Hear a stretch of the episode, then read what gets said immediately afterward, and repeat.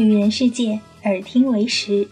本节目由喜马拉雅 FM 和旅人世界联合播出。大家好，我是安雅。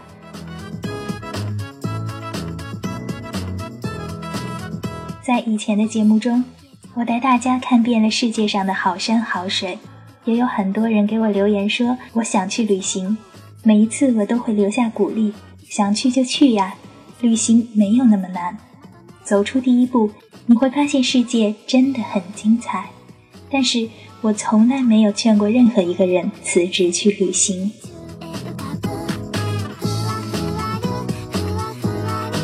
不知道正在听节目的你们，中间有多少人怀揣着环球旅行的梦想，又有多少人正打算辞职去实现这个梦想？接下来的内容呢，有可能说出了你的心声，也有可能会遭到你的白眼。每当有人环球旅行，并且幸运地成为了网红的时候，你便觉得自己也应该拥有这样的生活。你会抱着“人活着就该看看大千世界，不去旅行你会认为周遭就是整个世界”的理念，想象着有一天也要去寻找别处的生活。这话没有对错。就像人生本应该就由自己决定一样，但在流行这种观念的现在呢，我想告诉你一些不一样的想法。辞职去旅行，其实对大多数人来说是最烂的建议。不要只为了去旅行而辞掉你的工作，因为在路上你还需要考虑钱的问题，不是所有人都能适应并喜欢穷游，所以何不试着先存钱呢？如果你决定长期的旅行，那我的建议就是找两三份兼职工作，而不是不顾一切的辞职。钱存起来快，还可以为自己创造更多的可能性。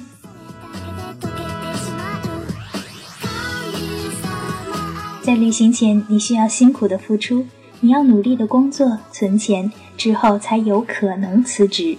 而旅行中，你甚至需要找份工作支持你长期待在海外。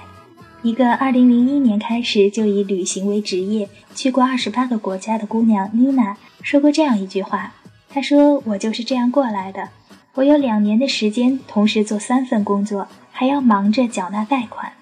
为了能够长期旅行在国外，在路上也有资金的保障，我考取了英语教学资格。在做好计划并顺利完成之后，我才辞职，买了张单程机票飞往曼谷。”当时到达曼谷几天后，我就开始找工作。因为前期做足了准备，我顺利的找到了第一个可以让我继续旅行的经济来源。在当老师的过程中，我开始计划下一步是继续做老师，还是选择更适合旅行的职业呢？于是我学习创建自己的网站，分享自己的见闻和旅行的妙招，让我能够一边旅行一边赚钱，将世界各地当成自己的办公室。所以你看，如果你想辞职去旅行的话，你需要准备的更多，不仅仅是钱，还有能够支持你长期在海外生活的能力。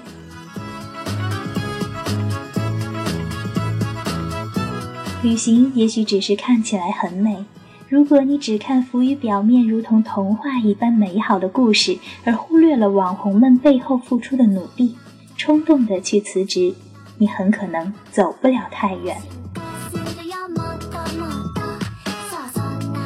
我想引用知乎网友关毅关于辞职去旅行的一些看法。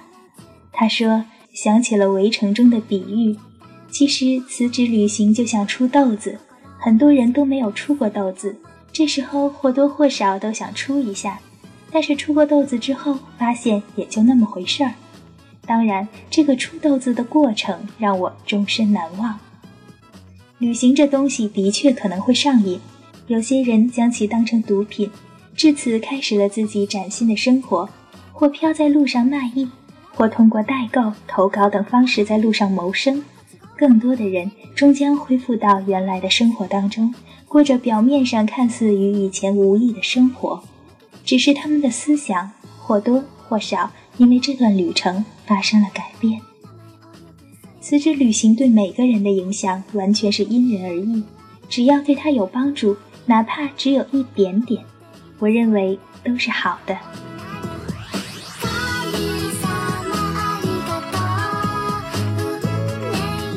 其实有个东西和辞职旅行很类似，你毕业离开家乡，当了几年的北漂，等你中年重回家乡的时候，还是那熟悉的环境、熟悉的生活圈子。但你到底算是真正融入了原来的生活圈子吗？还是开始了崭新的生活呢？这不是简单的二分法。我想，更多的人应该是在保有原来生活圈子的基础上，把过往经历中开阔的眼界和学到的经验带了回来，仅此而已。